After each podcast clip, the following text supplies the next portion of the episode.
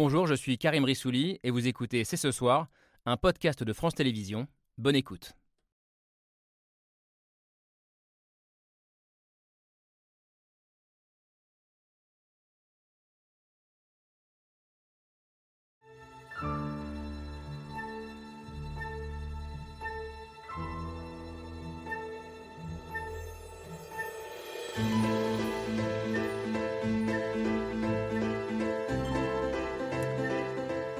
Bonsoir à toutes et à tous, soyez les bienvenus sur le plateau de C'est ce soir.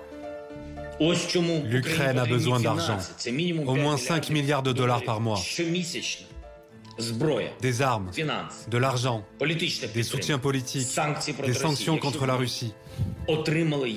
Si nous avions reçu 100% de nos besoins en février, le résultat aurait été totalement différent et des dizaines de milliers de vies sauvées. 5 milliards de dollars par mois pour pouvoir continuer à résister. Trois mois après le début de l'invasion russe en Ukraine, c'est l'appel lancé cette semaine par le président Zelensky aux Occidentaux au forum de Davos, comme un rappel du prix de cette guerre qui s'annonce longue et donc coûteuse sur les plans militaires et financiers. Trois mois après donc, et alors que des villes ont été rasées, que des milliers, voire des dizaines de milliers de civils ukrainiens sont morts, que des milliers de crimes de guerre ont été constatés, les pays occidentaux sont confrontés à une question cruciale. Combien de temps peuvent-ils ou veulent-ils supporter cet effort de guerre? L'Europe et les États-Unis doivent-ils redéfinir ou préciser leur but de guerre face à la Russie de Vladimir Poutine? Au 91e jour, comment faire pour ne pas oublier l'Ukraine et s'habituer à ce conflit? C'est ce soir, c'est parti.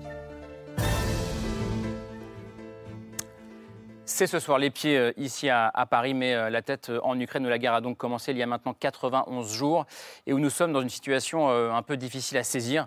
D'un côté, l'offensive russe qui s'intensifie dans certaines villes du Donbass et de l'autre, la vie qui semble, entre guillemets, reprendre ses droits dans d'autres parties du pays. Bonsoir Stéphanie Pérez. Bonsoir. Merci d'être avec nous. La vie qui reprend difficilement ses droits avec tous les traumatismes provoqués par, par ces trois mois de guerre. Vous l'avez constaté sur, sur le terrain ces derniers jours. Vous êtes grand reporter pour France Télévisions et vous revenez tout juste du vous avez atterri ce matin euh, à Paris et on vous remercie infiniment d'être dès ce soir avec nous sur ce plateau pour, euh, pour témoigner de ce que vous avez vu. Euh, Oksana Melnichuk, on est ravi de vous retrouver. Euh, vous êtes déjà venue sur ce plateau il y, a, il y a quelques semaines. Vous êtes ukrainienne, experte en communication stratégique. Vous viviez normalement à, Kiev et vous, êtes, vous avez trouvé refuge ici. vous avez quitté l'Ukraine au tout début de la guerre pour vous installer ici à Paris. Je ne sais pas si, comme je crois environ 500 000 Ukrainiens qui sont déjà rentrés, vous avez l'intention de le faire bientôt. Vous nous direz ça dans, dans un instant. vous aussi, vous habitez à, Kiev, Stéphane Sion. Bonsoir, merci d'être avec nous. Vous êtes journaliste correspondant en en Ukraine pour plusieurs médias, Libération et, Radio France Internationale. Euh, vous êtes à Kiev depuis 2013 et vous étiez encore, je crois, là-bas il, y a quelques jours, euh, vous aussi. Quelques semaines, oui. Quelques semaines. Euh, et vous venez de publier cette biographie d'un homme que pas grand monde connaissait en France il y a encore trois mois et qui est entré euh, dans notre quotidien, je pense qu'on peut le dire comme ça, Volodymyr Zelensky, dans la tête d'un héros avec Régis Janté, et c'est aux éditions euh, Robert Laffont. Avec nous également Véronica Dorman. Bonsoir.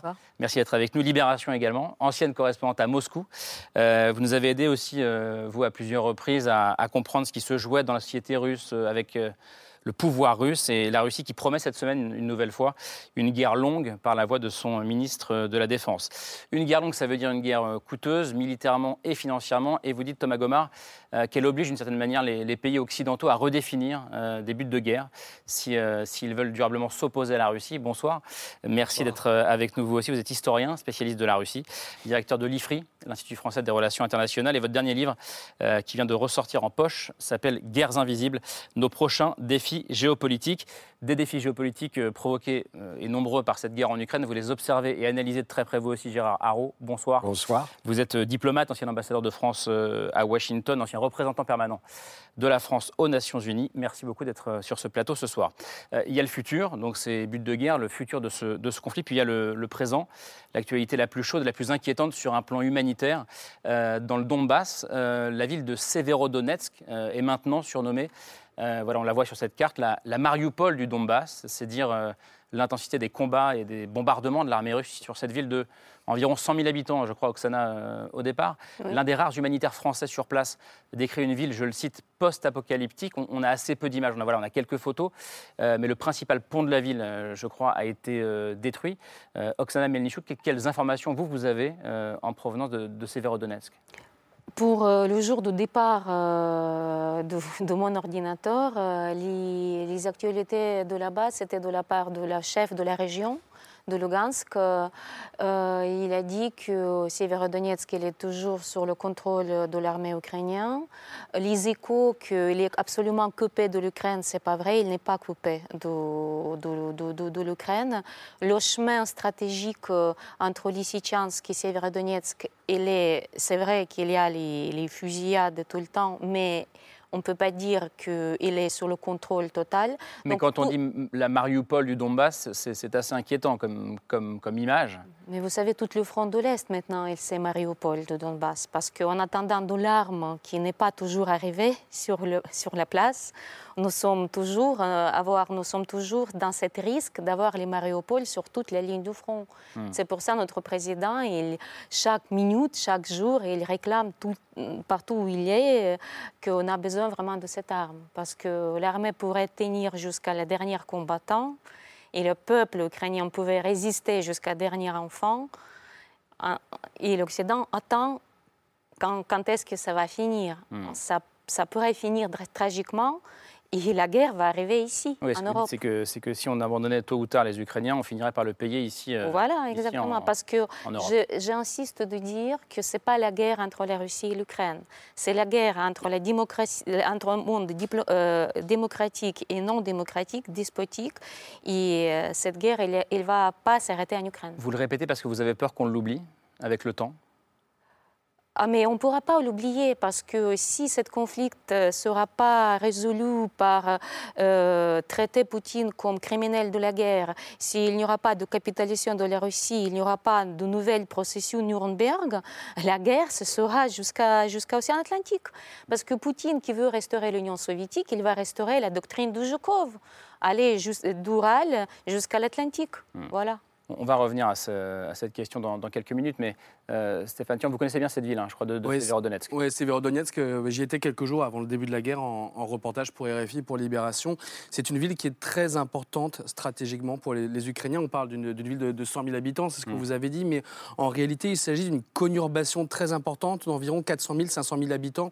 On parle de Lysychansk, de Rubizhne, des villes qu'on voit souvent sur les cartes. En réalité, il s'agit d'une seule grande ville industrielle. Ce sont des, des habitats qui se sont construits à la, période soviétique autour de grandes usines. Et euh, à Severodonetsk, il y a également, alors il n'y a pas Azovstal, mais il y a une très grande usine chimique qui est une des plus grandes d'Ukraine, avec de très fortes craintes si jamais les combats devaient arriver autour de cette usine. Et la ville de Severodonetsk était la capitale de l'administration de la région de Lugansk depuis la prise de Lugansk par les séparatistes en 2014. Il y a deux villes qui sont politiquement importantes, c'est Severodonetsk et Kramatorsk. Si une des deux tombe, cela veut dire que c'est le Donbass sous administration ukrainienne qui tombe Est-ce que euh, aujourd'hui, quelles infos vous avez euh, Est-ce que c'est une ville qui est sur le point de tomber, euh, justement? Alors, elle n'est pas totalement entourée, mais les combats qui s'y déroulent sont extrêmement sévères. Moi, les, sources que je peux consulter, euh, les sources de confiance sur place, signalent que le niveau de destruction est extrêmement élevé dans un, dans un tissu urbain soviétique assez semblable à, celui de, Mariupol.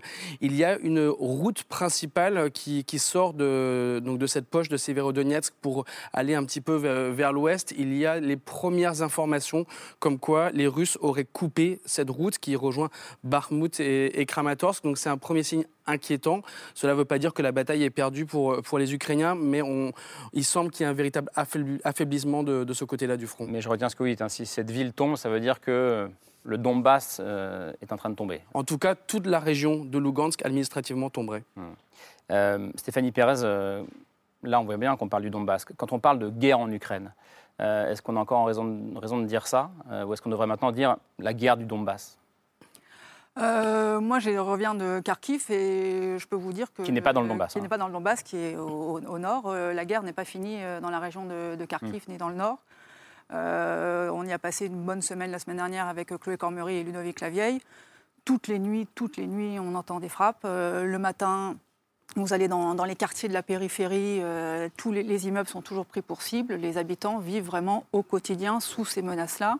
À Kharkiv, il reste beaucoup de personnes âgées qui, qui sont dans des immeubles comme, comme ce, celui qu'on voit là en photo. Euh, ils n'ont pas d'électricité, pas de chauffage, il n'y a plus de fenêtres. Euh, bon, alors il fait un peu meilleur. Non, les conditions, on va dire, sont, se sont améliorées par rapport à cet hiver.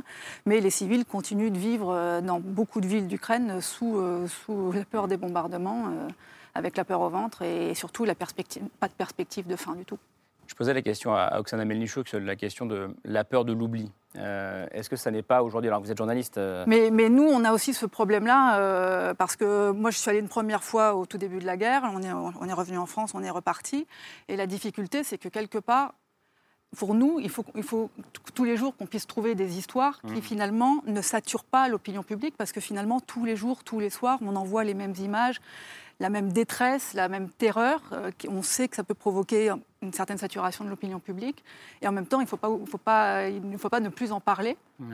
Donc on a aussi, nous, cette difficulté à, euh, à proposer ces histoires, à parvenir à ce qu'elles soient diffusées.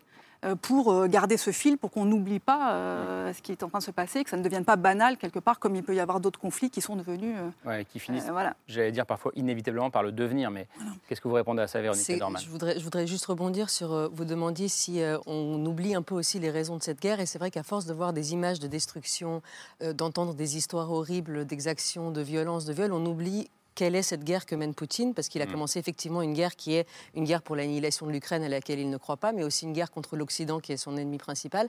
Et, c'est vrai qu'au bout de 91 jours, on a un peu perdu euh, ce fil-là et mm. on reste accroché à toutes ces images qui, elles aussi, commencent à être répétitives et on ne sait plus comment, comment raconter. En fait, on, perd l'acuité de la narration, en fait. Et c'est mm. pour ça que c'est important d'en reparler, mais de trouver toujours des nouvelles formes de, et des nouvelles expressions, je pense. c'est plus compliqué. Euh, 91 jours après le début, que le 24 février, j'imagine, d'intéresser les rédactions, sans évidemment juger qui que ce soit. Hein. Mais euh, Stéphane Sion, comment est-ce que vous, vivez ça Et c'est des questions qu'on se pose nous aussi au quotidien euh, dans cette émission. Non, il y a toujours le, traitement du, conflit sur la, durée. C'est quelque chose qu'on a connu également en, en 2014 lors de, la guerre du Donbass, qui était le sujet numéro un au niveau mondial dans, dans les médias, pas, seulement en France, mais également en Amérique du Nord. Ça a duré plusieurs mois, et puis il y a eu le, moment des accords de Minsk II, où on a eu l'impression qu'au niveau politique, diplomatique, cette affaire était, euh, soldée, alors qu'elle ne, l'était pas du tout. Et donc le, le traitement médiatique d'un conflit sur la, sur la durée est quelque chose de dur, de long, ça demande un, effort d'imagination, de renouvellement, alors qu'au final, les actions sur le, sur le terrain militaire restent relativement similaires. Il y a des, modes opératoires. Là, on est dans une guerre d'artillerie extrêmement forte, où par ailleurs, nous, journalistes, avons énormément de mal à accéder, parce que accéder en voiture, euh, Stéphanie le confirmera, à des zones de combat où ça tire aux, lance-roquettes multiples, c'est quasiment impossible pour des journalistes. Donc on a un véritable effort à faire pour euh, intéresser de manière humaine à ce conflit. Vous confirmez, Stéphanie Pira, c'est un conflit difficile à couvrir quand on est journaliste bah C'est la roulette russe parce que vous vous aventurez euh, sur une route, euh, ça tape de chaque côté. Euh, bon, bah, il faut espérer que ça ne tapera pas sur la voiture. Hmm. et en même temps, nous, on est là pour expliquer ce qui se passe. Donc, il faut juger le moment où on s'arrête, hmm. le moment où on fait demi-tour, le moment où il faut juger les personnes avec qui on est, savoir si effectivement on peut leur faire confiance ou pas. Hmm c'est très très compliqué. Mais au-delà même du, de, l'aspect journalistique, ça veut dire aussi qu'on entre dans une nouvelle phase. Ça peut aussi nous demander de prendre un peu de recul, justement un peu de recul par rapport à l'émotion, un peu de recul par rapport aux souffrances, en disant c'est un conflit qui dure depuis trois mois, c'est sans doute un conflit qui va durer des mois. Hmm. Qu'est-ce que cela veut dire en termes, en termes politiques? Ouais. Je crois que c'est un là on est à un bon moment pour, pour se poser cette question excusez-moi, ces conflits qui ne durent pas trois mois, ces conflits qui durent depuis 1654 au moins. Ça veut dire 400 ans déjà. Mais, le conflit... mais pas de la même manière. Ah, mais euh, vous savez, la famine, la génocide de 1933, la famine ukrainienne, c'est aussi tragique. 4 euh, millions d'Ukrainiens morts à la Deuxième Guerre mondiale, c'est tragique. Euh, toutes les atrocités. Continuez avec ça, allez-y toutes les atrocités qui existaient depuis que euh, les russes, les premiers russes sont arrivés sur le sol ukrainien au XVIIe siècle, c'était caché et banni de l'histoire, mais c'était toujours, ça existait toujours. On ne savait pas, il n'y avait pas des médias comme ça avant pour, pour savoir ce qui s'est passé. La langue ukrainienne était interdite. Euh, vous savez, ce qui, ce qui est impressionnant dans toute cette histoire, que malgré toutes ces répressions, la nation ukrainienne, elle est survécue, même sans État. Vous imaginez Donc, ce n'est pas le conflit, c'est une drame historique. Et dès qu'on ne trouve pas la solution euh, euh, adéquate à notre temps, ça va se répéter chaque fois c'est comme le spirale, vous voyez. On ne trouve pas la solution au 19e siècle, au 20e siècle, au 21e siècle. On est encore une fois devant le problème qui n'était jamais résolu. Thomas Ça, il faut creuser vraiment très profondément dans l'histoire. Thomas Gomard, sur, cette question de, j'allais dire, de la guerre qui, euh, presque inévitablement, finit par devenir invisible au bout d'un moment, euh, qu'est-ce que l'historien euh, peut répondre à cette question? Est-ce qu'on a tous une responsabilité? Est-ce que, comme le dit Gérard Haro, c'est le moment de prendre un peu de recul Compliqué à entendre pour des Ukrainiens, j'imagine? Comment est-ce que vous regardez ça? Dans le prolongement de ce qu'exprime Adam, moi je pense qu'on est, on est face à une guerre coloniale sous couverture nucléaire. Et que donc il y a une, très grande difficulté d'analyse parce qu'il y a tous cette histoire qui est assez mal maîtrisée en fait en Europe occidentale, qui est l'histoire de l'Europe centrale et orientale, celle de l'Ukraine en, particulier, et que par ailleurs, s'il n'y avait pas eu euh, dès le départ une rhétorique euh, nucléaire aussi euh, fortement exprimée par Vladimir Poutine, on aurait été dans une autre configuration.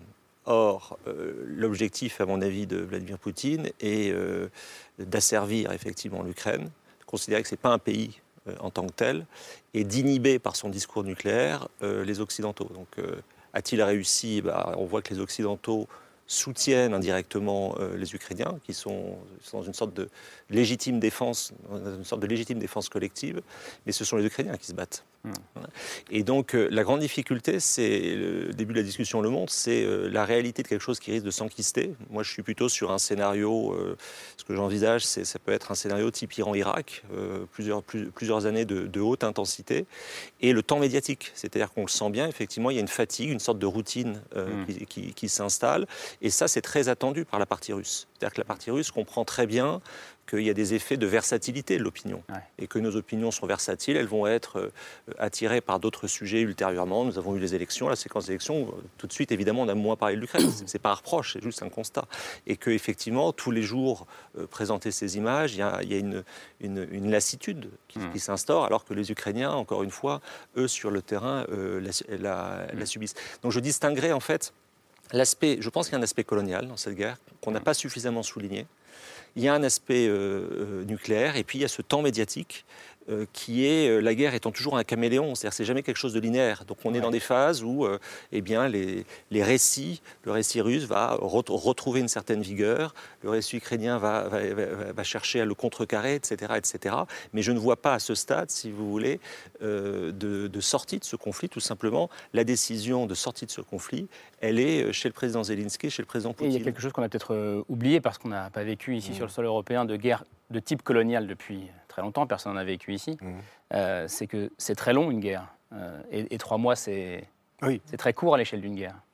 Oui, non, mais moi, je, guerre coloniale, je vois bien aussi à cause de l'aspect historique, mais c'est quand même surtout une guerre interétatique. Ce sont deux États qui se font la guerre. Nous n'avons jamais eu de guerre interétatique depuis 1945. Euh, au début, donc, Poutine, évidemment, avait des buts de guerre maximaux, mais comme dans toute guerre, on commence une guerre avec des buts de guerre, puis ensuite on doit évidemment s'adapter.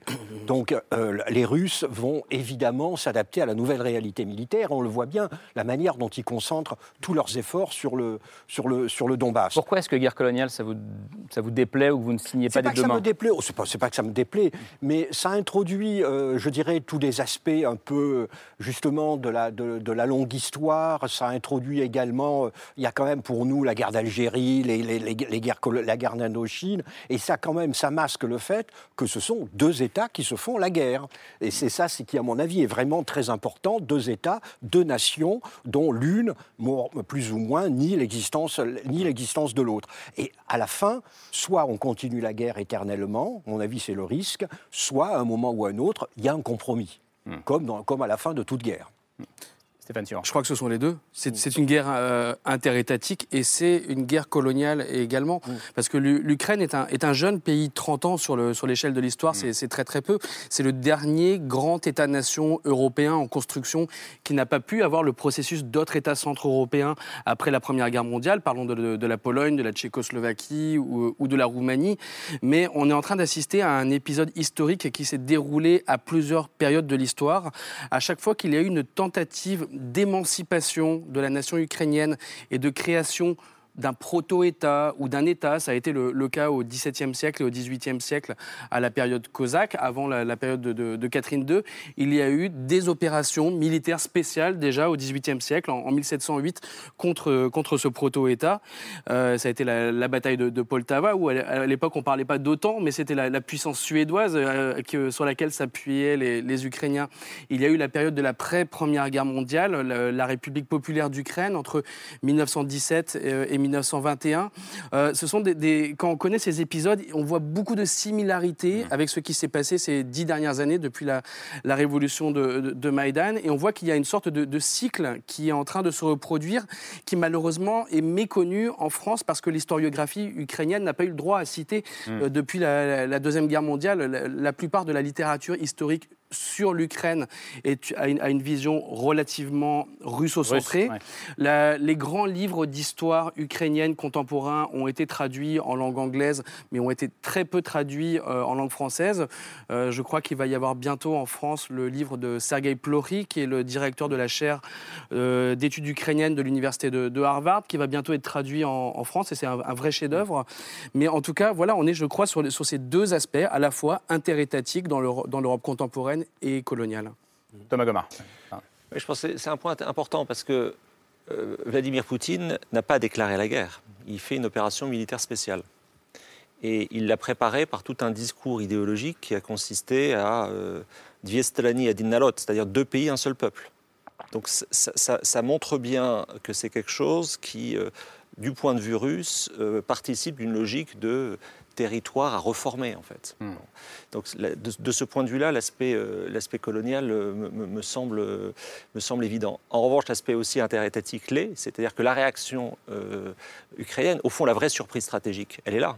Hmm. Elle est dans le, fait que la nation ukrainienne soit une nation en armes, que nous avons tous en tête ces images de pères de famille accompagnant leur famille à la frontière et repartant dans leurs unités. Bon. Et ça, c'est quelque chose, effectivement, tous les Européens avaient, avaient oublié. Hmm. Et, eux s'inscrivent dans une logique de, effectivement, de défense de l'intégrité territoriale euh, ukrainienne et de défense d'un État qui, historiquement, effectivement, s'est construit de manière très différente des États-nations européens et qui a des fragilités qui expliquent en partie la situation actuelle. Pour, et pour aller un peu, alors pour revenir dans le sens colonial, c'est il faut aussi se dire que du côté russe, moi je ne connais quasiment pas de Russe, qui soit libéral ou pas libéral, qui considère vraiment l'Ukraine comme un pays indépendant. Et c'est profondément. Et c'est lorsque ce que fait Poutine, c'est pas seulement du Poutine. La méthode, c'est du Poutine, mais ça correspond quand même à un grand sentiment russe qui est l'Ukraine n'est pas un pays. Hmm. Il faut dire aussi, moi, l'ambassadeur de Russie à, à Washington s'appelle Kislyak qui est un nom, qui est un mot, qui est un nom euh, ukrainien, et il me disait, moi, mon père était un, un, partisan ukrainien dans les forêts contre, contre les nazis. Et nous connaissons tous des Russes. Quand on leur dit, est-ce que l'Ukraine, ça fait partie de la Russie? Et, euh, et il a joué là-dessus. Euh, je peux faire une petite mm. rectification? Allez-y. il, il est le temps maintenant de dire que la Russie fait partie du grand État qui s'appelait à l'époque médiévale la Russie de Kiev il y a un grand crime intellectuel des Russes, c'était voler l'histoire de Kiev et l'a privatisé. Je voudrais rappeler, Kiev était fondé à, 400, euh, à 482. Moscou était créé en 1147 par les petits-fils du grand prince de Kiev, comme le fièvre. Pourquoi vous nous rappelez ça? Euh, Parce que la, grande faute stratégique, communication stratégique de l'Ukraine, c'est qu'il fallait, dès le 91, déclarer que l'Ukraine accepte l'indépendance de la Russie. Parce que c'est Kiev qui est métropole et pas colonie. Vous avez raison de parler de la guerre de colonisation, mais en fait, c'est la guerre de libération de la Russie, de l'Ukraine nous, nous, comme la métropole, on libère la Russie de notre présence, de notre culture, de notre histoire et de notre langue. Je vous rappelle que l'Ukraine était avant-poste dans le Moyen Âge pour défendre l'Europe contre les hordes qui venaient de l'Est. Hmm. Et ces hordes, c'était les Mongols. Donc les Mongols, jamais installés sur le sol actuel ukrainien, mais ils ont bien installé sur le sol d'actuelle Russie. Donc le peuple russe, il n'a rien à voir avec les Slaves c'est le peuple turco-mongolien, c'est le peuple finno-mongolien mais pas du tout slaves. Les Slaves qui sont venus, ils sont venus de l'Ukraine, ils ont colonisé cette terre-là.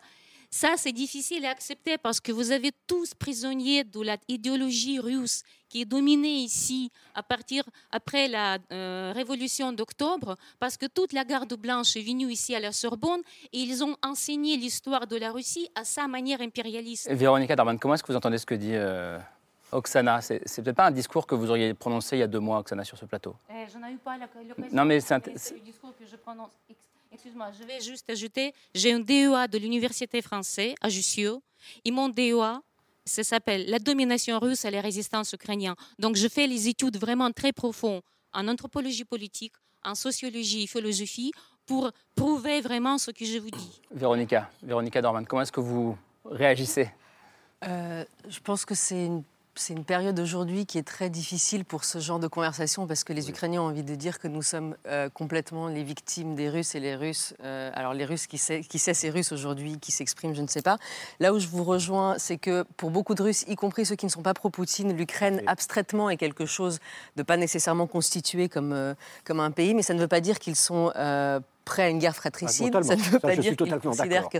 Et c'est presque, mm. c'est plus une, c'est plus une, une, fraternité, donc une confusion, euh, une continuité. Un peu condescendante, une fraternité un peu condescendante. Peut-être. Euh, ensuite, c'est sûr que, euh, en tout cas, toute, l'historiographie russe post-soviétique est euh, incomplète et euh, fausse aussi, n'a pas, été, n'a pas été traitée jusqu'au bout. La manière dont les, dont les Russes se sont enseignés leur histoire, y, compris pendant la période soviétique, est complètement biaisée et, amnésique. Et donc, on, aujourd'hui, ce qu'on récolte aussi dans la vision que les Russes d'aujourd'hui peuvent avoir de l'Ukraine, c'est aussi des, décennies de mauvaise représentation aussi et de méconnaissance et de l'histoire médiévale et de l'histoire du XXe siècle. Et, euh, et, tout ça, c'est. Mais, mais sauf qu'effectivement, aujourd'hui, c'est un, ça, s'entend comme une accusation. C'est-à-dire que les Ukrainiens ne veulent plus avoir, avoir aucun, aucune relation avec la Russie, alors qu'il y a quand même beaucoup d'interférences et, et, de. Et de... Il n'y avait pas de fraternité entre nous, comprenez-nous. Le micro, le micro, Oksana. Le micro. La fraternité entre l'Ukraine et la Russie, c'était aussi un instrument d'idéologie soviétique pour ajuster, pour justifier pourquoi nous sommes ensemble. L'Ukraine est révoltée toujours. Depuis les bolcheviks qui sont venus comme ça, ils ont imposé son pouvoir à l'Ukraine soviétique. L'Ukraine était oppressée par, l'Union soviétique, par la famine. je rappelle, la famine de 1933, c'était une première génocide du peuple ukrainien. 9 millions de morts. Et je comprends pourquoi Macron ne veut pas reconnaître le génocide. Parce que maintenant, dans, dans, le droit contemporain international, si on reconnaît le génocide du peuple, il faut intervenir, il faut le défendre. Ce que, ce que je voudrais juste dire, c'est que la difficulté qu'on a aujourd'hui, c'est que vous avez raison, Staline a sciemment organisé cette, euh, cette, euh, cette famine. Euh, y a eu, y a, au niveau de l'État russe, c'est vrai qu'il y a des, des politiques anti-ukrainiennes et des politiques de domination, des politiques coloniales, des politiques de destruction. Aujourd'hui, ce que Poutine fait, c'est dans cette continuité-là, c'est un, un, un, déni. C'est vraiment c'est son souhait, c'est que enfin, c'est une extermination et que l'Ukraine n'existe pas et donc il considère qu'elle n'existe pas. En revanche, quand on dit les Russes, c'est là où ça devient problématique, c'est que les Russes qui ne sont pas, qui eux-mêmes ont un rapport très compliqué mmh. historiquement avec leur État, avec leurs dirigeants et avec ce que ces dirigeants leur ont fait subir à eux aussi, et, mentalement et physiquement. Euh, donc c'est pour ça que quand je, vous parle de fraternité, c'est pas pour justifier, c'est juste pour dire que euh, moi, ma grand-mère, euh, qui a grandi à Moscou, eh ben, elle est originaire des Cosaques du Don, mais du côté ukrainien. et en même temps, elle était plutôt enfin, elle, se sentait très russe. Elle s'est jamais sentie ukrainienne. Et, mon, et j'ai de la famille qui vient d'Ukraine, euh, mais qui pareil, qui a vécu en Russie. Et cette question ne se posait pas en fait. Et ça ne veut pas dire que c'est une négation d'une identité, parce que par ailleurs, quand ils sont en Ukraine, ils se sentent très ukrainiens, ils se sentent, ils se sentent chez eux. Mais c'est, on peut pas, on peut pas résoudre cette question comme ça. Enfin, c'est juste que, et pas les résoudre pendant la guerre. Voilà, et pas la résoudre pendant la, guerre. Un, dernier mot sur ce point-là et après on va revenir au, présent. C'est intéressant ces, questions historiques. Alors je ne veux absolument pas caricaturer le débat, mais c'est vrai que pour expliquer aux gens euh, le rapport que peuvent avoir les Ukrainiens et les Russes à Kiev, c'est un petit peu comme si un dirigeant français ou allemand décidait que la France et l'Allemagne vont se battre pour Aix-la-Chapelle parce que c'était la capitale de Charlemagne. En fait, la Russe de Kiev n'était ni ukrainienne ni russe, c'était un État médiéval qui a été la source de, de deux États qui se sont développés par la suite, la nation ukrainienne, l'État russe Mais, mais donc voilà, personne n'imagine qu'aujourd'hui on va se battre pour Aix-la-Chapelle, du côté mm. français en tout cas. Mais ce qui est intéressant, c'est qu'on a aujourd'hui une redéfinition des des lectures historiques des, mm. deux côtés. Et plus que ces histoires euh, médiévales, qui sont très intéressantes par ailleurs à, étudier, euh, moi, ce, que je vois actuellement, pour la première fois, c'est la tentative de création d'une idéologie politique ukrainienne moderne et d'un État politique incluant. Et là, on est dans un récit politique qui est totalement différent de ce que prône la Russie sur, mmh. sur l'Ukraine. On a depuis 30 ans une vision de, l'Ukraine. L'Ukraine est devenue indépendante en 1991. Et en fait, pour devenir ukrainien, pour être ukrainien, il fallait parler ukrainien, euh, avoir en fait, euh, je sais pas, un attachement aux Cosaques, les, les chemises traditionnelles. Il y avait quelque chose d'un petit peu ethnicisant. Et en fait, avec le temps, la définition de ce que c'est être ukrainien a totalement évolué. Hmm. Et on est arrivé à un paradigme incluant où la langue n'est plus aussi importante. On peut être ukrainien et parler euh, ukrainien, russe on peut être ukrainien et être euh, catholique de l'Ouest et être orthodoxe, du patriarcat de Moscou ou du patriarcat de Kiev. On peut être tatar, on peut être juif. Ça ne pose absolument aucun problème. Et du hmm. coup, il n'y a plus cette identité ethnicisante, alors que du côté russe, on, estime justement qu'il y a un nationalisme ukrainien excluant, alors que c'est l'exact inverse que je vis au quotidien depuis dix ans à hmm. Kiev. Et ça, c'est la raison pour laquelle les Russes n'acceptent pas ce projet politique Parce qu'un Russe de Moscou qui viendrait s'installer à Kiev, il y reste quelques années, il va devenir ukrainien. Parce que l'idée de, de, l'Ukraine aujourd'hui, c'est pas de parler ukrainien, c'est d'être libre. Et de partager le sentiment et de partager un amour pour, pour, le pays. Alors que du coup, la vision ethniciste, basée sur la langue ou le sang, elle, elle s'est déplacée du côté russe. Hmm. cette opération militaire spéciale, elle est là pour sauver des russophones qui eux-mêmes ne sont absolument pas mis en danger en, Ukraine. Hmm. Je suis bien placé pour le savoir, ça fait huit ans que j'habite à Kiev et que je parle russe et pas ukrainien. Hmm. Je reviens à, ce qui se passe euh, en ce moment euh, sur le terrain, euh, avec un, paradoxe euh, ukrainien en ce moment. On a vu Severodonetsk, donc ces combats très intenses, ces bombardements, et puis on parle de la vie qui reprend ses droits ailleurs dans le pays, à Kiev notamment, peut-être aussi un peu à Kharkiv. un peu, on va en parler des Ukrainiens qui, avaient quitté le pays commencent à revenir. On parle de 500 000 Ukrainiens qui sont déjà revenus. et puis il y a des symboles. Donc la ville de Kharkiv, par exemple, où le symbole c'est que eh ben, le métro a recommencé à, fonctionner. C'est ce que vous avez montré dans l'un de vos reportages, Stéphanie Pérez. C'est là aussi que se situe la preuve par trois signée Hugo Bernard. On débat juste après.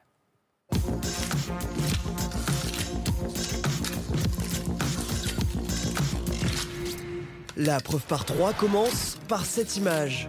Une photo prise hier à Kharkiv et dans laquelle il y a Grantin, une rame de métro. Le métro de Kharkiv, où après des mois d'interruption, le trafic a repris.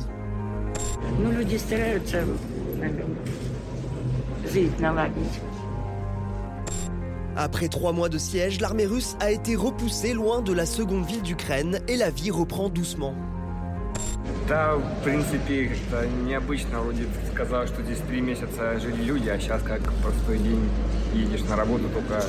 Dans ce même métro, il y a encore quelques semaines, des habitants terrifiés vivaient sur les quais, fuyant les bombardements incessants de l'armée russe. Résultat, dans cette image, il y a aussi grand deux les couleurs du drapeau ukrainien. L'Ukraine, où dans les territoires libérés, les habitants choisissent de revenir. Face à eux, dans les ruines de Butcha, les stigmates de la guerre sont partout. I uh, don't uh, understand. Um, it's really quiet. Pour d'autres, comme à Kherson, il faut apprendre à vivre avec des dirigeants pro-russes.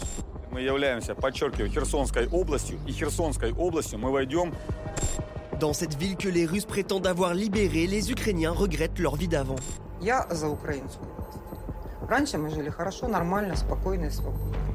Une ville où plus de la moitié des habitants a fui dans des zones sous pavillon ukrainien. Enfin, dans cette image, il y a grand 3 des Ukrainiens ils sont au moins 500 000 à être revenus au pays pour participer déjà à la reconstruction, une tâche qui s'annonce longue et coûteuse.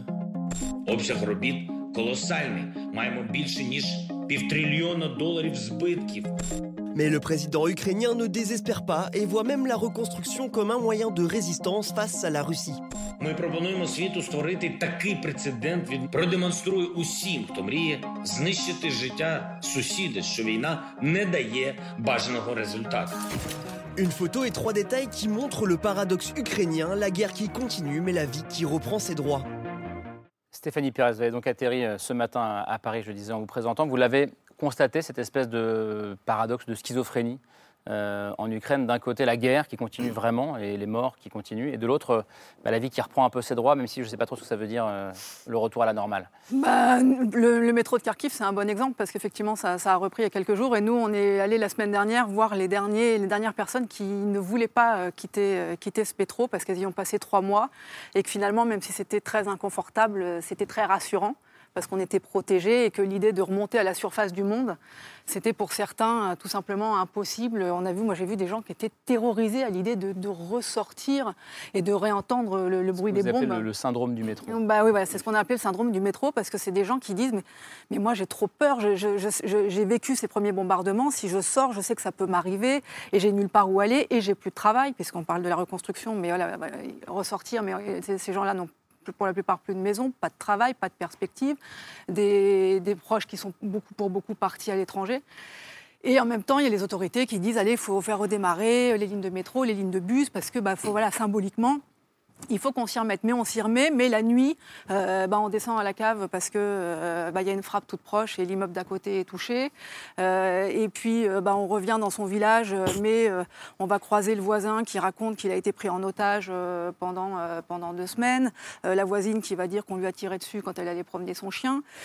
Donc, euh, il y a une espèce de schizophrénie euh, qui, pour le peuple ukrainien, est euh, extrêmement difficile. euh, C'est- dans toutes les guerres. hein. Oui. Oui. Dans toutes les guerres, vous avez, moi je me rappelle par exemple à Beyrouth, sous les bombardements, la guerre civile, vous aviez, vous passez d'un bloc à l'autre, et d'un seul coup, vous aviez l'impression d'être dans une ville normale où tout le monde faisait comme si rien ne se passait. Moi, mes parents me racontaient la Seconde Guerre mondiale, c'était tout à fait ça. Entre les bombardements, c'est la période où on a eu les meilleurs films français. Les gens essayent toujours de survivre, vraiment, et d'affirmer la- la- leur, leur foi dans la vie face à la, à la cruauté de l'instant. Est-ce que vous avez l'intention de rentrer en Ukraine euh, bientôt, Oksana? Bien sûr. Mais vous il chasse faut- pas, hein, euh, Pardon? On ne vous chasse pas. Oui, non, mais je comprends. mais bien sûr, il faut reconstruire le pays. Il faut penser maintenant après la guerre, bien sûr. Et dès, dès- dès le maintenant, on nous commençons à travailler avec nos collègues français pour voir le nouvelle, euh, nouvelle Ukraine euh, après la guerre. Hmm. Vu le nouvel système de sécurité aussi en Europe.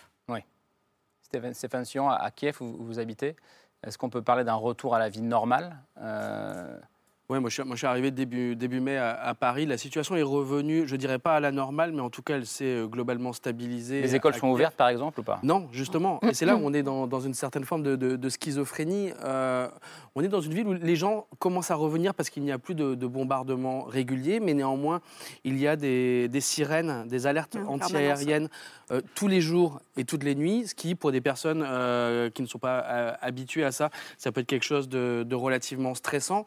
Néanmoins, euh, avec la baisse des bombardements, beaucoup de gens sont rentrés, notamment des gens qui étaient à l'ouest de l'Ukraine, qui étaient en Pologne, parce que l'exil coûte cher, l'exil c'est Ouais. difficile, l'exil c'est inconfortable. Euh, Kiev est par ailleurs une ville qui est absolument magnifique au mois de mai. Euh, c'est la, la ville des, le moment des, des châtaigniers en fleurs, donc euh, il, fait, il fait très beau. Donc les cafés sont en train de réouvrir, les restaurants sont en train de réouvrir.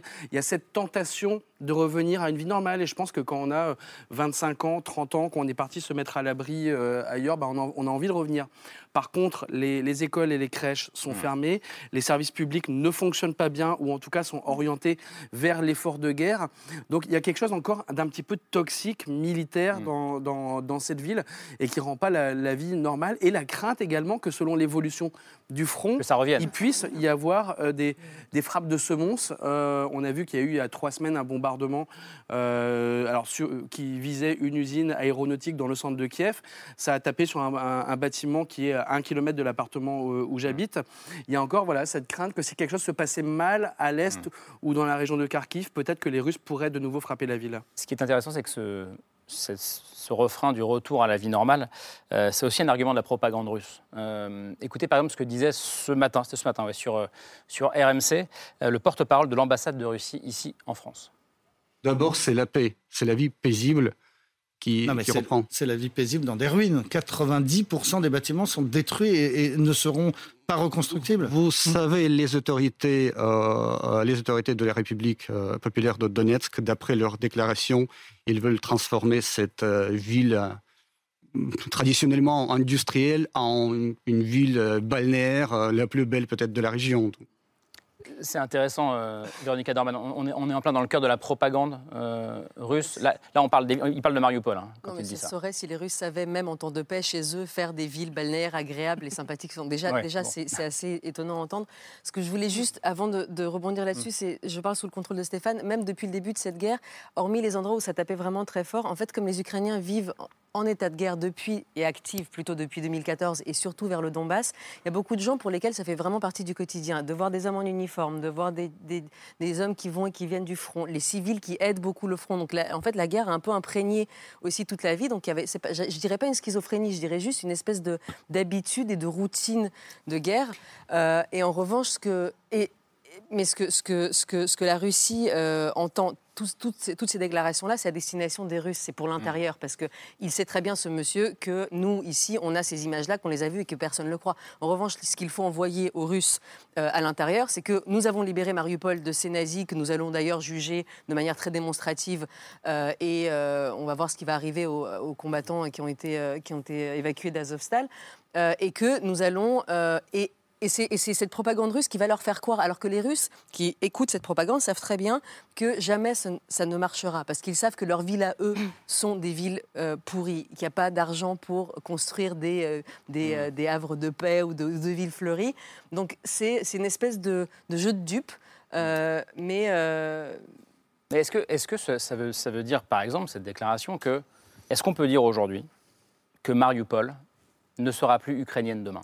Non, mais c'est ce que les Russes vont, c'est ce que les Russes vont dire. Poutine signe des décrets. Poutine signe des décrets pour distribuer des passeports pour faciliter la, double nationalité à, d'autres, euh, à la région de Zaporizhie, je crois, et de, de Kharkiv aujourd'hui. Donc ils, vont, ils vont essayer de faire la même chose de ce qu'ils ont fait avec le, avec le Donbass, d'absorber.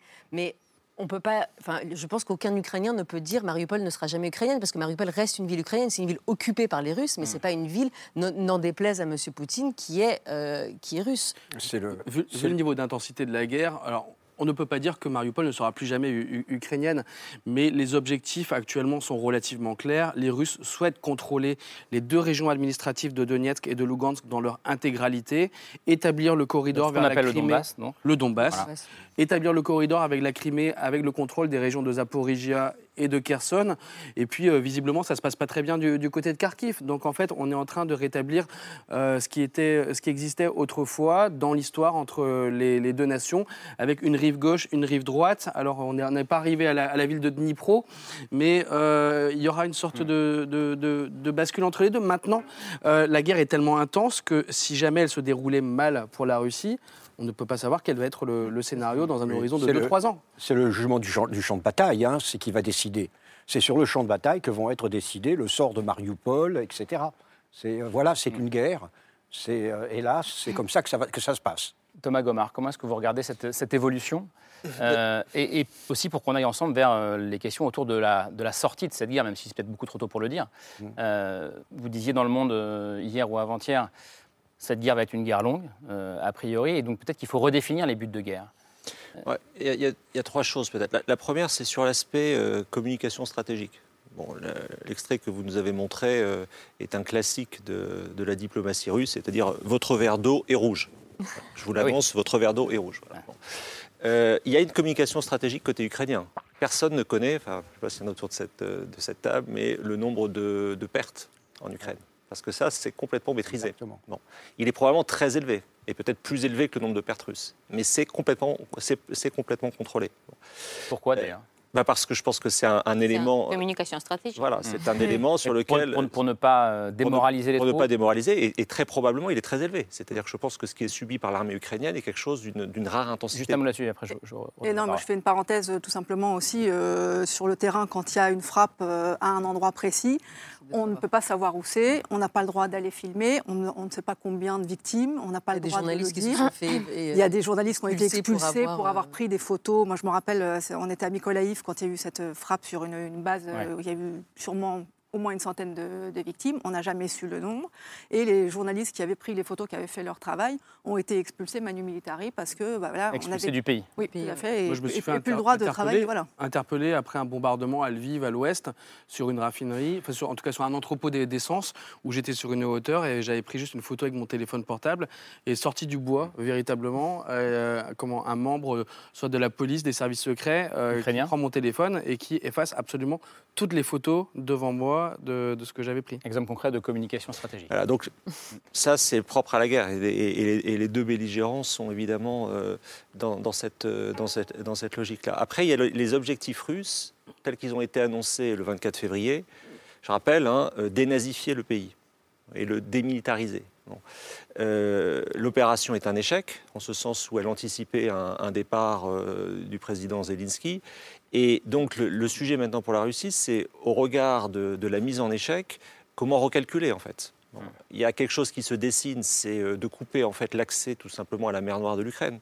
Je pense que c'est ça, et de faire peser le risque à un moment ou à un autre de pouvoir aller vers la Transnistrie. C'est probablement ça qui, est, euh, qui serait aujourd'hui présentable comme un succès. Qui est donc, au, qui est, donc au sud-ouest. Euh, voilà, d'un point de vue russe. Mais vous le voyez bien, c'est que ça, ça, ça, fait peser un, risque très direct sur la, sur la Moldavie via, via la Transnistrie et donc euh, sur, sur l'Europe ensuite. Et, ensuite, il faut y arriver militairement. C'est-à-dire qu'effectivement, le, le, juge de paix, c'est le, rapport de force.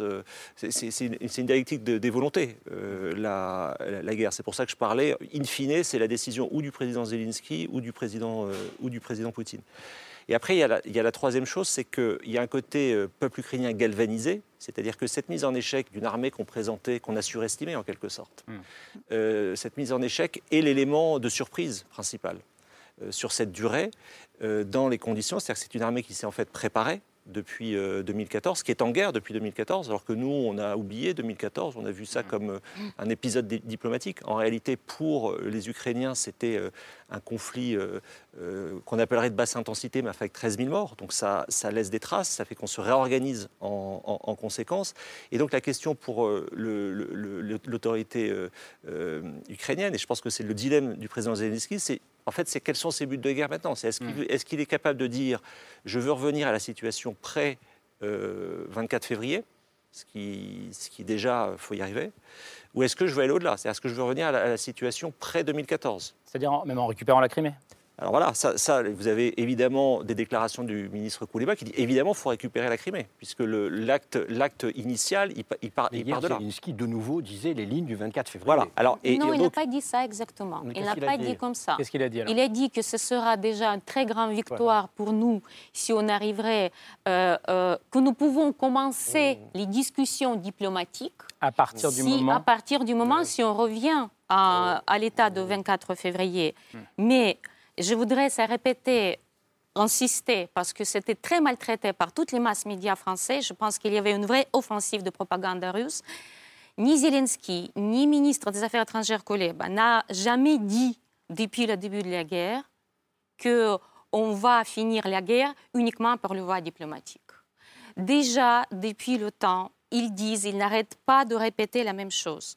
On commence les discussions diplomatiques à partir de la ligne 24 février toutes les guerres finissent par les voies diplomatiques, après avoir libéré tous les territoires internationalement reconnus en 91. C'était la déclaration du ministre des Affaires étrangères et du président. Non, mais par, définition, un, par définition, un président ukrainien ne peut pas dire je vais renoncer à la Crimée et au Donbass. Ça, voilà. Donc il est normal qu'il dise ça.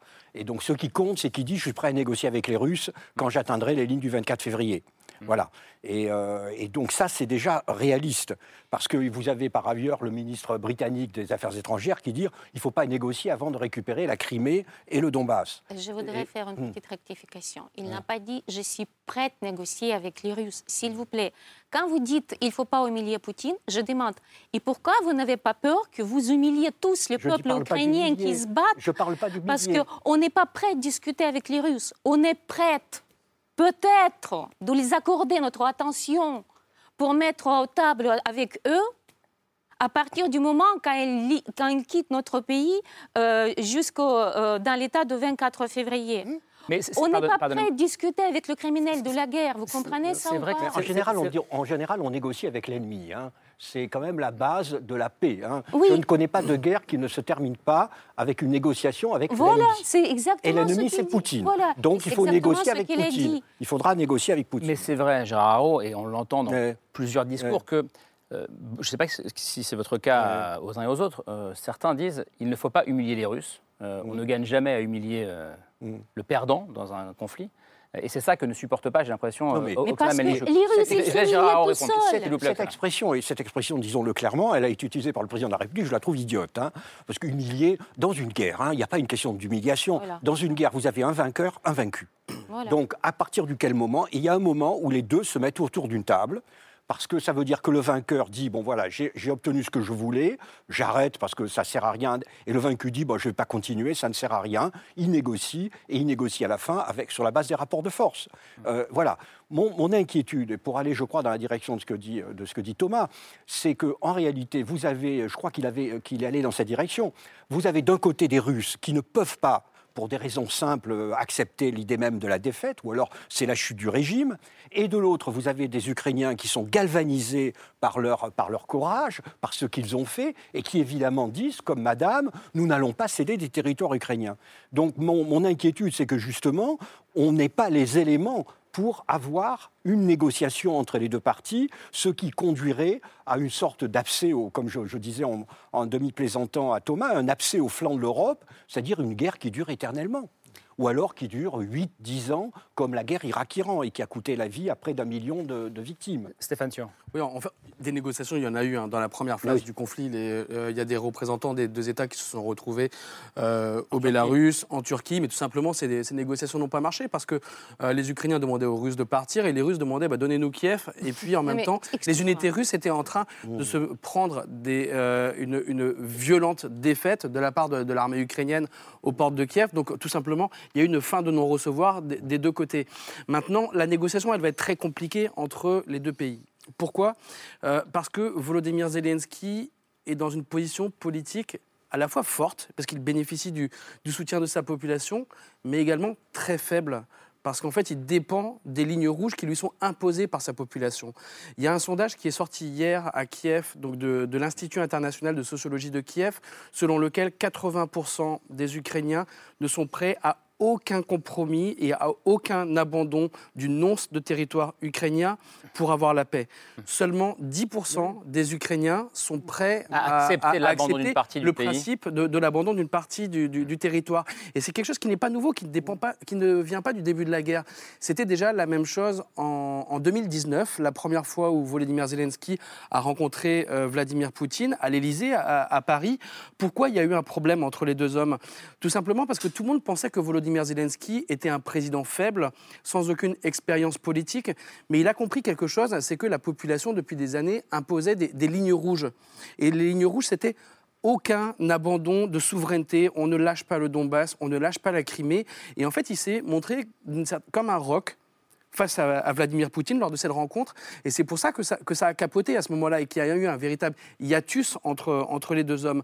Donc maintenant, Volodymyr Zelensky, s'il voulait rentrer dans un processus de négociation, ce serait sans doute très compliqué. Il se mettrait son peuple à dos. Et il se mettrait son peuple à dos. Véronica. Ce qui, ce qui ne risque pas d'arriver à Vladimir Poutine parce que lui n'a mm. pas de lignes rouges, ou en tout cas il ne les voit pas, et son peuple à lui, il n'y a pas d'électorat qui tracerait ces lignes rouges et qui pourrait il, se... Il doit quand même être capable de revenir en disant j'ai gagné. Il, doit, il doit mais sauf que, sauf Avec que un minimum de crédibilité. Oui, mais sauf que c'est ce qu'il dira. La victoire, ce sera mm. ce qu'il annoncera, parce que par ailleurs, il y a en parallèle de cette opération très concrète sur le mm. terrain militaire, il y a une guerre euh, de propagande contre les Russes eux-mêmes en mm. Russie. Ça veut dire que le, rouleau compresseur de la propagande explique aux Russes euh, ce qui est en train de se passer. Ils ne savent pas, eux, le, russe qui regarde la télé ne sait pas à quoi ressemble Mariupol réellement. Alors s'il a fini par voir des images en arrière-fond, mais il n'est pas convaincu que ce soit vraiment les Russes qui soient responsables de ça. Il pense que les Ukrainiens se sont tirés des bombes eux-mêmes dessus et que voilà, tout ça, c'est des, euh, des nazis qui se détruisent eux-mêmes.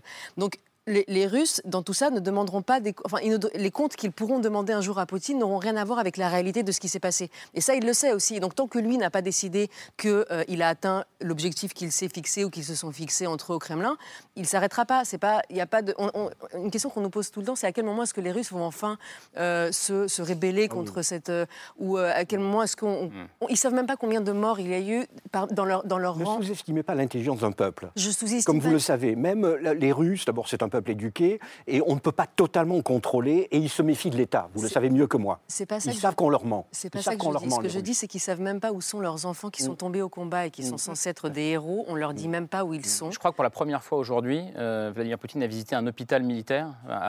est allé, je crois qu'on a les images, est, est allé rencontrer des militaires blessés en Ukraine.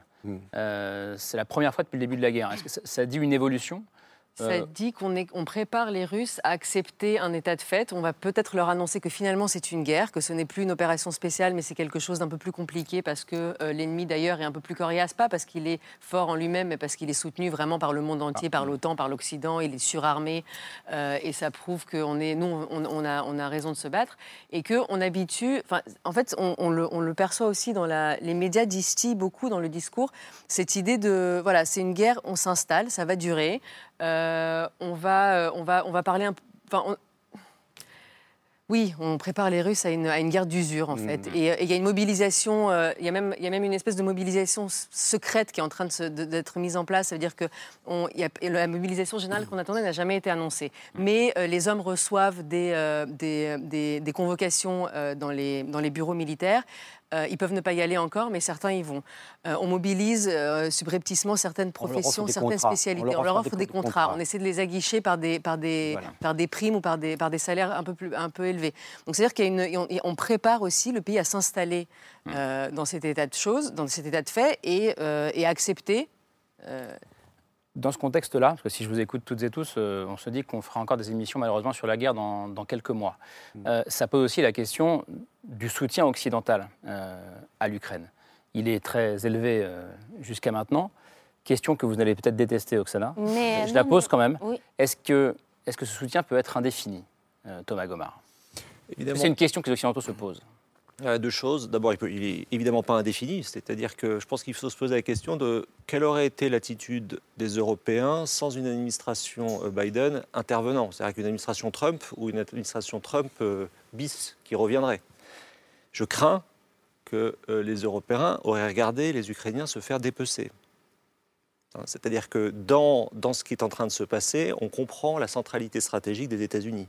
Parce que le niveau de soutien euh, militaire et politique accordé par les États-Unis est euh, bien plus important, évidemment, que le niveau de soutien militaire accordé par les, par les Européens qui disposent de moyens très limités.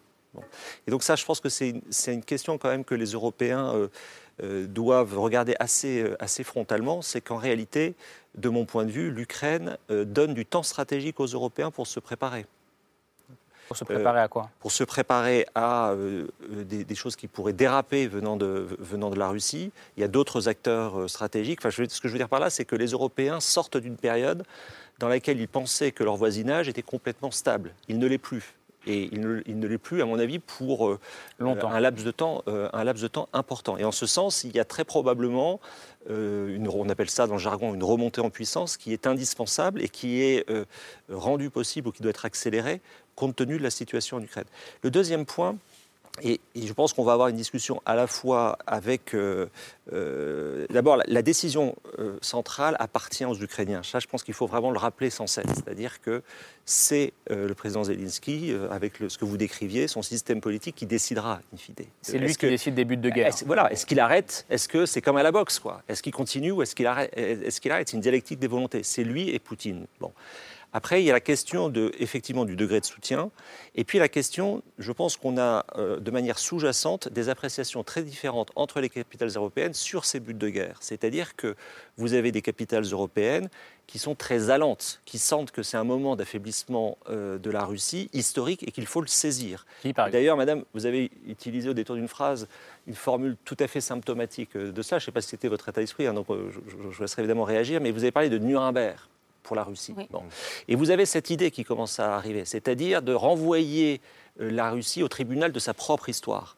Bon. Ça, ce n'est pas du tout le cas euh, de gens qui considèrent que déjà, il faut éviter, il faut soutenir les Ukrainiens, euh, éviter que les choses gagnent en intensité, et c'est évidemment beaucoup plus facile à dire qu'à faire, mais vous avez toute une partie des opinions et des élites politiques qui considèrent que le sujet, ce n'est pas à terme de punir euh, la Russie au sens Nuremberg du terme. Hmm. Et ce n'est pas partagé du tout de la même manière selon qu'on est à Paris, selon qu'on est à Varsovie, selon qu'on est à Riga, puisque précisément ces pays-là ont, rejoint les structures atlantiques pour échapper enfin aux joues, aux joues historiques de, la Russie. Et donc ça, je pense que je vois, je vois, je vois soupirer, mais je pense que c'est probablement un sujet qu'il faut aborder très, très calmement parce que si on ne le fait pas, ça va être source de, de, de désaccords assez fondamentaux. Oui, je suis d'accord avec vous. Quand vous m'avez posé la question comment je vais, je, peux vous répondre maintenant devant tout le monde que je vais très mal. Parce que euh, en partant en France, je pensais que je vais partir dans le pays, euh, pas beaucoup de nations dans l'Europe qui savent encore lutter pour les idées. Et je pense que j'arrive sur le sol des gens qui, qui ont créé liberté, l'égalité, fraternité. Et j'ai l'impression aujourd'hui de, de, me retrouver en France de l'époque de Général Petain qui a tellement peur, Maréchal, Maréchal Petain, qui a tellement peur de ces Poutine, qu'il est prêt de céder devant lui, qui est prêt de trouver les portes de sortie pour ne pas humilier le pauvre petit Poutine. Et personne ne pense que vous, vous, vous pouvez vous humilier vous-même si vous cherchez cette voie. Vous, vous imaginez Mais c'est pas parce que quand on, quand on, parle du Maréchal Pétain, ça renvoie à une France de la collaboration. Voilà. C'est comme ça que vous nous voyez aujourd'hui. Voilà. Je pense que ça, je pense que c'est l'offensive russe qui a commencé maintenant contre l'Occident et tous ces propos trouver la porte de sortie pour Poutine, ne pas humilier Poutine, euh, cesser le feu, c'est vraiment ce que la, la, Russie attend pour profiter de la faiblesse de l'Occident, pour retrouver les forces, pour retrouver l'arme, parce que tout le monde sait qu'ils sont plus en capacité de reproduire l'armement pour faire une énorme revanche.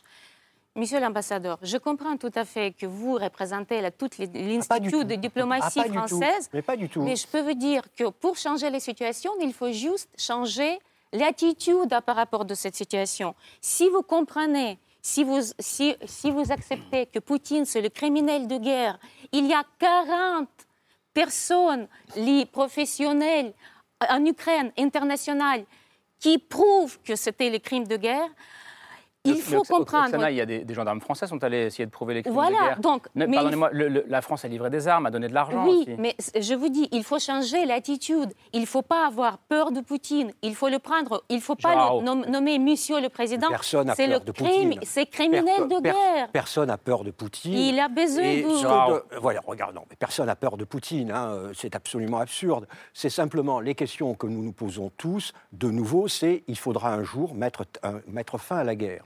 Et comme je l'ai déjà dit, mettre fin à la guerre, il faudra négocier avec Poutine. Voilà. Non, il ne faut pas négocier avec Poutine, ah ben il faut voilà, faut pas ah, voilà. Mais donc, il faut que les chars euh, ukrainiens arrivent au Kremlin. Non. Mais, mais non, jusqu'à la frontière, ça ne suffit. Euh, Et le président le dit. Non, non, mais, non, mais pour revenir à votre question, hein, euh, pour revenir à votre question. S'il vous plaît, je suis juste. ici. Mmh. Est-ce que la France Imaginez-vous que vous négociez avec Hitler oh en 1945 pour Alsace et l'OTAN. Non, mais, mais, c'est pas Hitler. Non, ces parallèles sont absurdes. Non, mais vous c'est votre attitude C'est insulté, c'est insulté, c'est insulté euh, la Seconde Guerre mondiale. Non, Arrêtons vous ce qui parallèle. Nous vous insultez, vous insultez l'Ukraine quand vous dites qu'il faut négocier avec le criminel de guerre. La passion guerre. On ne, on ne discute euh, plus euh, avec le criminel de guerre. Après Boucha, après Irpeigne, Allez-y, regardez les morgues. Regardez, parlez avec les analogopatan, euh, euh, euh, les trucs pathologanatomes. regardez les atrocités qu'il a fait, ce criminel de guerre. Vous le montrez, vous le donnez l'espace à la télé française. Mm. Vous invitez le porte-parole à la télé française. C'est ah, scandaleux. ce n'est pas une chaîne d'État, pour le coup, c'est une chaîne privée. Mais, mais je, je, comprends votre, c'est scandaleux. colère. Je trouve que l'attitude de l'Occident, c'est scandaleux. Le président réclame l'arme et vous ne le donnez pas l'arme. Je comprends votre colère. Maintenant, on va demander aux autres ce qu'ils en pensent. Franchement, je suis en colère. Est-ce qu'on on n'est pas très loin de la fin de l'émission et je voudrais que tous et tout vous puissiez non, mais de réagir nouveau, à pour Revenir, hein, pour revenir, donc, la question, la vraie question qui a été introduite par Thomas, c'est justement, pour la division des Européens, ça va être si les Ukrainiens arrivent sur la ligne du, 20, du 24 février et si l'Ukraine annonce qu'ils veulent aller au-delà de la ligne du 24 février, je crains, moi, que les Européens se divisent. C'est-à-dire que je crains que naturellement les Polonais, qui évidemment sont ravis que les Ukrainiens fassent la guerre dont ils rêvent pour leur compte, hein, soyons clairs, euh, c'est la revanche de quatre partages, euh, de 45 ans d'occupation. Donc on le comprend tout à fait. Donc les Polonais diront bah oui, il faut continuer à y aller. Les Britanniques diront aussi, et les Américains aussi, dont le ton a changé, qui disent il faut infliger une défaite décisive à la Russie pousseront à aller plus loin. Et, qui ont déjà euh, évoqué, même si c'était voulu ou non, exactement, un changement de régime. Exactement. Et donc, et la question qui se posera, comme, comme Thomas l'a indiqué, qu'est-ce qui se passera à Rome, à Berlin, à Paris à ce moment-là? Ou à Madrid, euh, etc. L'armée russe arrivera ici Je, voudrais qu'on revienne à, ce, que disait, qui était quand même très fort, euh, Oksana Melnichou. Comment est-ce que vous entendez ça, vous, Stéphane, par exemple? Je comprends cette parole. Ça fait euh, depuis une décennie que je travaille en Ukraine et je comprends les, Ukrainiens. Et je suis, un Français qui habite en Ukraine. je crois que dans, au niveau européen, dans, dans, ce débat, il faut écouter les Ukrainiens. Cette guerre se déroule sur leur territoire. On parle souvent d'une guerre contre l'Europe, mais les gens qui sont en train de se battre actuellement, c'est les Ukrainiens. Maintenant, alors bien sûr, la comparaison avec Pétain, J'irai pas sur ce terrain-là. Mais, pardon, excusez-moi, je vais, je vais, vous donner mon, argument. Parce qu'en fait, je, par contre, je sais exactement ce qui énerve les Ukrainiens. Ce qui énerve les Ukrainiens, euh, c'est un trait de caractère qui est extrêmement commun entre leur président Volodymyr Zelensky et Emmanuel Macron. C'est le en même temps et c'est le en même temps français. Euh, Emmanuel Macron est quelqu'un qui est en train de naviguer de façon assez habile dans, cette crise actuellement, mais du côté ukrainien, les gens ne, ne, comprennent absolument pas où il veut en venir. Il y a un soutien français qui est extrêmement clair. Je crois qu'on a vu ces dernières heures pour la première fois les canons César qui ont été mis en œuvre. On, les a, on peut, les, on peut, les, montrer, continuer. Ces armes. Euh, mais on, a, on a des, signaux qui vont dans des directions totalement différentes. C'est-à-dire qu'on a un jour Emmanuel Macron qui annonce la création d'une structure politique européenne. je, coupe ça, ça, ce sont des armes françaises. Hein. Ça, c'est le camion César, justement. Et qui va. allons jusqu'au bout. Et à la fin, voilà. Voilà, c'est les Ukrainiens qui disent merci aux Français euh, aujourd'hui. Oui, tout à fait. Et donc, euh, ces dernières semaines, on a, on a, assisté à des déclarations politiques euh, qui allaient dans des directions différentes. donc, d'un côté, il y a un processus d'adhésion de l'Ukraine à l'Union européenne qui est en cours, qui va être étudié par Bruxelles au mois de juin.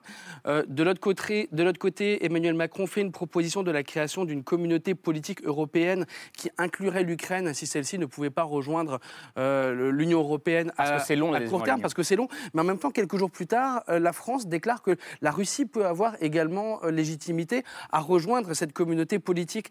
Alors les Ukrainiens, ils comprennent absolument plus où, euh, où on y va. Il y, a, Clément Beaune qui déclare il y, a, il y, a, quelques jours, je crois, que le processus d'adhésion de l'Union européenne ne se fera pas avant 15 ans, 20 ans, je les, les, chiffres exacts. C'est un discours qui est absolument inaudible pour les Ukrainiens actuellement parce qu'ils demandent qu'on ne, ne les juge pas à l'aune de la Roumanie ou de la Bulgarie euh, dans les années 2000, parce que les enjeux ne sont absolument pas les, mêmes. Le travail qu'ont dû, dû, faire ces pays-là pour intégrer l'Union européenne était euh, inscrit dans une temporalité précise, et ce que font les, les Ukrainiens actuellement, c'est un tout autre type de sacrifice. Donc voilà, il y a des discours du, côté français et du côté européen qui sont euh, mal pris, qui sont euh, pas compris du côté ukrainien, et il est temps de leur redonner également la parole pour savoir qu'est-ce qu'ils veulent. Stéphanie Pérez, rapidement, c'est un, discours que vous avez entendu beaucoup euh, là-bas, que vous comprenez en revenant d'Ukraine? Bah, Je reprends exactement ce que disait Stéphane, c'est qu'effectivement, ce en même temps est, est, difficile à comprendre parce que alors, nous, sur le terrain, justement, là, les fameux canons, on nous en a parlé parce que voilà, on attendait beaucoup de, ces canons et cette vidéo là qui intervient aujourd'hui. Euh, elle n'intervient pas aujourd'hui par hasard. Par parce que enfin, voilà, ils sont arrivés, enfin, ils sont opérationnels. Donc là, il y a un côté. Euh, euh, bah, merci, voilà, on avait besoin de ça parce qu'effectivement, on est dans une offensive, notamment dans le Donbass, qui est très compliquée en ce moment. Donc il faut vraiment qu'on puisse, qu'on puisse défendre ce qui est encore défendable. Et puis, parallèlement, ce en même temps du, président, de vouloir continuer à, négocier, à discuter avec, Vladimir Poutine, ne pas perdre ce lien c'est vrai que c'est difficile à admettre la, pour, des gens qui, toutes les nuits, euh, se retrouvent dans des caves, qui ont perdu, qui ont perdu des proches, qui ont, qui ont subi des crimes de guerre. C'est impossible, mais en même temps, voilà, c'est la diplomatie et ah c'est sûrement la, seule issue. Pour, euh, pour terminer, euh, je ne vous ai pas entendu, Véronica Dorman, sur ce, sur ce point-là. J'ai le, fait que le président Macron, alors que ça fait euh, des mois et qu'il est rentré dans son premier quinquennat en disant qu'il allait rétablir une relation avec la Russie et que peut-être qu'il a pu paraître naïf à vouloir insister ce dialogue, il a cru un dialogue qui n'était peut-être pas là et qu'effectivement il pensait lui qu'il construisait quelque chose et on s'est rendu compte le 24 février qu'il n'avait pas construit grand-chose ou peut-être parce qu'il avait pensé construire et qui maintient cette, euh, cette, cette foi en euh, on se parle, parce que l'impression qu'on a aussi c'est que la Russie quand même est en train d'être recouverte par une, par une chape chape de plomb et, devient une chambre noire avec laquelle on n'a plus du tout de contact, on ne sait plus ce qui s'y passe, et de vouloir continuer. Et comme et on vit sur ce continent, les Russes, ils sont mm. tout près de nous. Alors les Ukrainiens encore plus près, c'est vrai, mais la France ne peut pas faire comme si la Russie n'existait pas et comme si on ne parlerait pas à cet immense pays qui est au bout, du, qui au bout, qui au bout de notre terre aussi, ce qui n'est pas le cas des États-Unis. On peut non, mais il faut juste, il faut juste accepter l'idée qu'il y, a, il y a un nouvel sujet de géopolitique, c'est l'Ukraine, qui n'était jamais traité comme le sujet, comme l'objet. Hmm. Maintenant, c'est le sujet de géopolitique, c'est tout. Pour finir en 20 secondes. en 20 secondes, je crois qu'on a deux logiques. En fait, on a une logique existentielle euh, que vous, que vous avez euh, brillamment exprimée, et puis il y a une logique qu'on pourrait appeler stratégiste, qui est de toujours rappeler qu'il y a, un lien entre les objectifs qu'on se fixe et les moyens dont on dispose. Et peut-être qu'un des risques courus aujourd'hui par le président Zelensky, c'est d'avoir des objectifs qui sont très, très ambitieux au regard des moyens qui, pour l'instant, sont des moyens qui lui sont fournis de l'extérieur. Et donc, c'est aussi peut-être un appel à une forme de, prudence dans euh, la formulation des objectifs. On a eu la prudence pendant huit ans. C'est suffit avec la prudence. Maintenant, il faut passer à l'action. Ok, ce sera le mot de la fin. Euh, on va en reparler évidemment sur ce plateau dans les semaines, euh, dans, les, dans les mois qui viennent. Merci beaucoup d'être venu. On a débordé, mais c'était important de pouvoir euh, répondre à ce que vous disiez. Merci d'être venu. Reposez-vous un petit peu, Stéphanie Pérez, de retour ce matin d'Ukraine. Merci Oksana Melnichouk d'être venu ce soir sur ce plateau. Merci Véronique Adorman et Gérard Haro. Thomas Gomard, je recite votre livre Les guerres invisibles, qui sort en poche chez Texto SS, c'est bien ça. et puis Stéphane Suan, votre, votre biographie de Volodymyr Zelensky avec Régis Janté dans la tête d'un héros, publié chez Robert Laffont. Merci d'être venu ce soir. Euh, le retour de l'émission demain aux alentours de 22h50 avec Thomas Negaroff. Et moi, je vous retrouve exceptionnellement vendredi soir en direct de Cannes pour parler cinéma, mais il y aura aussi des réalisateurs ukrainiens. on parlera évidemment politique. Merci de votre fidélité. Passez une bonne fin de soirée.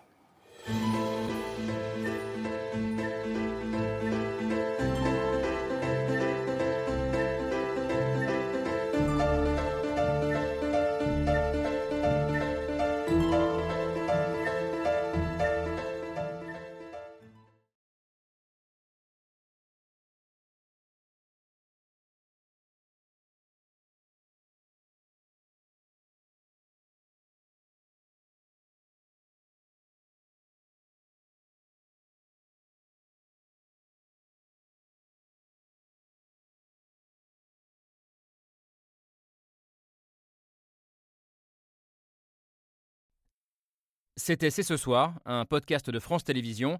S'il vous a plu, n'hésitez pas à vous abonner. Vous pouvez également retrouver les replays de l'émission en vidéo sur France.tv.